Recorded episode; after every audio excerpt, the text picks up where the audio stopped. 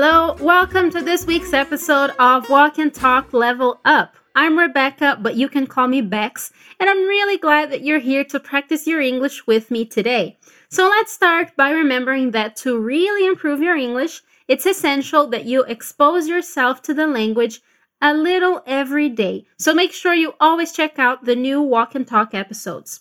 To read this episode's dialogue and extra content, you can access our portal fluencytv.com. Over there, you can also study over five different languages. So make sure you check it out. The Level Up episodes are a great way for you to improve your listening and comprehension skills while focusing on your pronunciation as well. For you to really benefit from these episodes, you have to speak out loud, okay? Use your loud voice and don't just repeat the words in your head. This is going to help you understand and recreate the sounds even better. So don't be shy. Grab your water and speak up every time you hear this sound. Today, we're going to listen to a quick conversation between Lucy and Bob.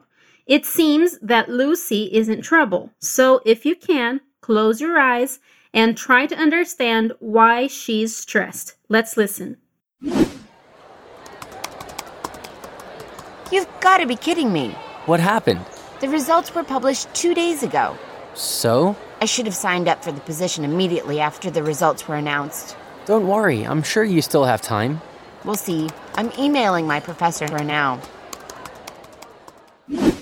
So, Lucy was expecting some important results and she got them. So, let's listen one more time. You've got to be kidding me. What happened? The results were published two days ago. So? I should have signed up for the position immediately after the results were announced. Don't worry, I'm sure you still have time. We'll see. I'm emailing my professor for now. All right, let's get started. Our conversation starts with an interesting expression already. Lucy says, You've got to be kidding me. This is a classic way to express that you don't believe what you heard. It's usually a reaction to things that are not good or are just shocking. Let's repeat.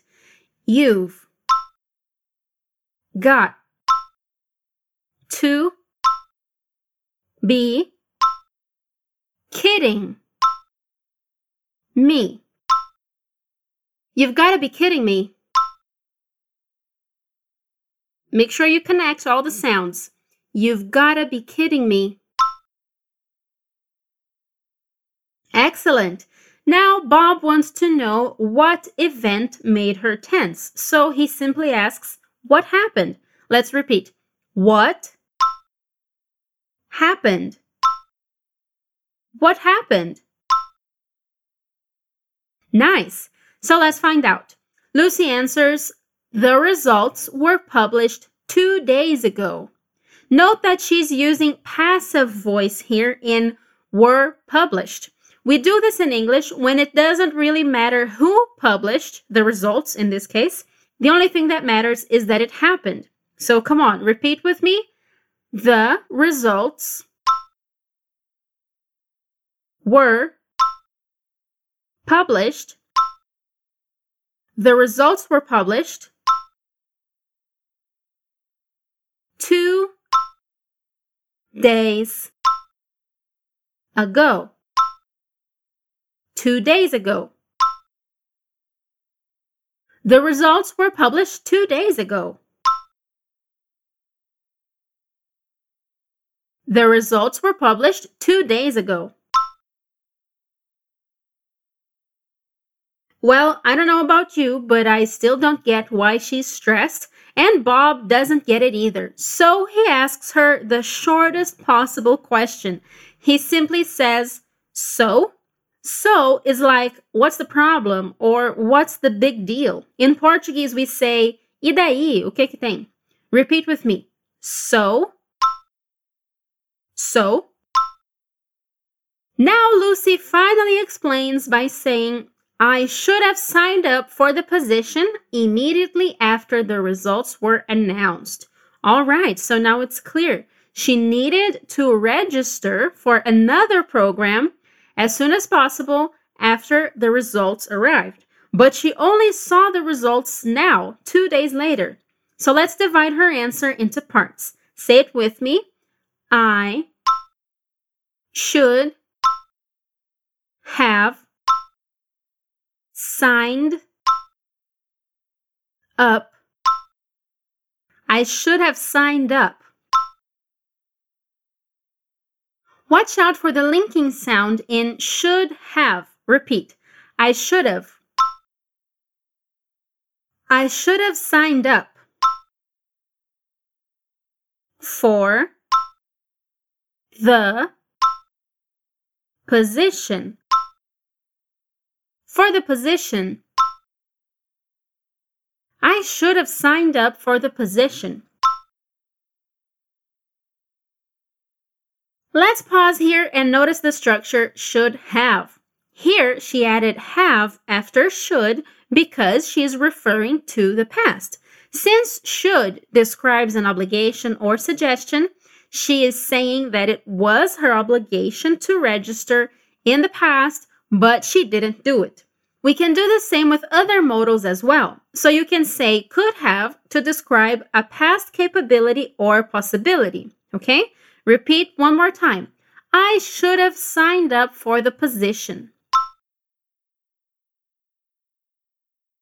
And her sentence continues with immediately after the results were announced. So she needed to do it immediately, but she didn't. Let's say it. Immediately. Make sure you stress the second syllable, immediately. I should have signed up for the position immediately. After the results were announced. After the results were announced. After the results were announced. Here she uses the passive voice again, focusing on the fact that the results were announced and not on who announced them. Okay, one more time, repeat with me. I should have signed up for the position immediately. After the results were announced. Awesome work. That was a long sentence, right? So now, of course, Bob is going to comfort her. He says, Don't worry, I'm sure you still have time. Say it with me. Don't worry. Don't worry. I'm sure you still have time. I'm sure you still have time. Don't worry, I'm sure you still have time. Don't worry, I'm sure you still have time. Nice! Now Lucy says the last part of the dialogue. She says, We'll see. I'm emailing my professor right now. We'll see is the same as Portuguese when we want to express that only the future is going to show us. So let's say it. Come on. We'll see. We'll see. I'm emailing my professor. I'm emailing my professor. To refer to university teachers in English, we don't use the word teacher, we use professor. Say it again. I'm emailing my professor. Right now. Right now. I'm emailing my professor right now. We'll see. I'm emailing my professor right now. We'll see. I'm emailing my professor right now.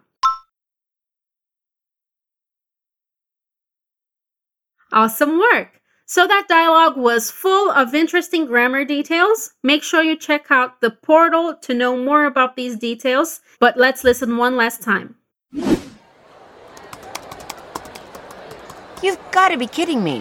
What happened? The results were published two days ago. So? I should have signed up for the position immediately after the results were announced. Don't worry, I'm sure you still have time. We'll see. I'm emailing my professor for now. So, how did you feel listening to the dialogue this time? You can read this whole dialogue and check out everything on our portal as well. And that's it for today's episode. I hope you enjoyed practicing with me, and I also hope you're having a great day and that tomorrow is even better. See you next time. Take care. Bye bye.